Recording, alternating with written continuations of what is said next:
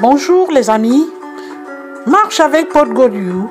Faire une souscription en s'abonnant, faire un don ou tout autre appui pour la mise en œuvre et le succès de Podgoriou. Obtenez un macaron de cœur pour afficher votre soutien autour de vous. Ensemble, merci, je peux compter sur vous pour partager avec vos amis.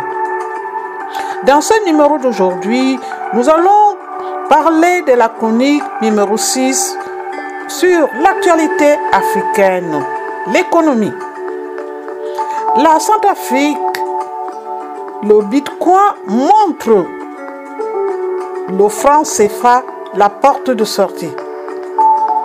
Le Parlement centrafricain a adopté à l'unanimité, mardi 26 avril 2022, le projet de loi encadrant le recours de la crypto-monnaie. Envoyé par acclamation à l'Assemblée nationale a suffi le mardi 26 avril pour que la République centrafricaine rengardisse l'indécrottable franc CFA et érige le bitcoin, monnaie virtuelle, en deuxième devise officielle. Le professeur Tundera, président de la République centrafricaine depuis 2016, a déclaré cette première continentale propice à de nouvelles opportunités. C'est un système très hermétique. Le Bitcoin est un système très hermétique décentralisé et non régulé. Il offre d'alléchantes options pour un exécutif. Le système Bitcoin est virtuel. Il est dispensé d'autorisation bancaire. Les participants valident chaque transaction.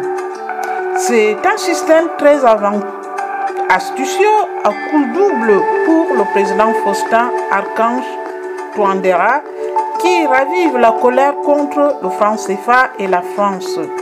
Attissé par la désinformation russe depuis l'opération militaire Sangaris en 2013 et 2016. Surtout généralise des paiements difficilement traçables en actifs convertibles en devises internationales.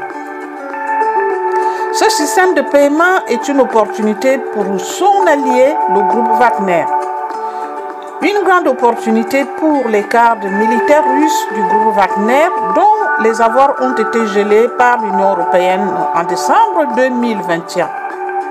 Le président Tundera les a depuis 2016, notamment via des contrats miniers hors diamant. Ils l'ont bien protégé. Hein. Il était bien protégé par des groupes euh, euh, terroristes qui occupaient les deux tiers du pays en 2022.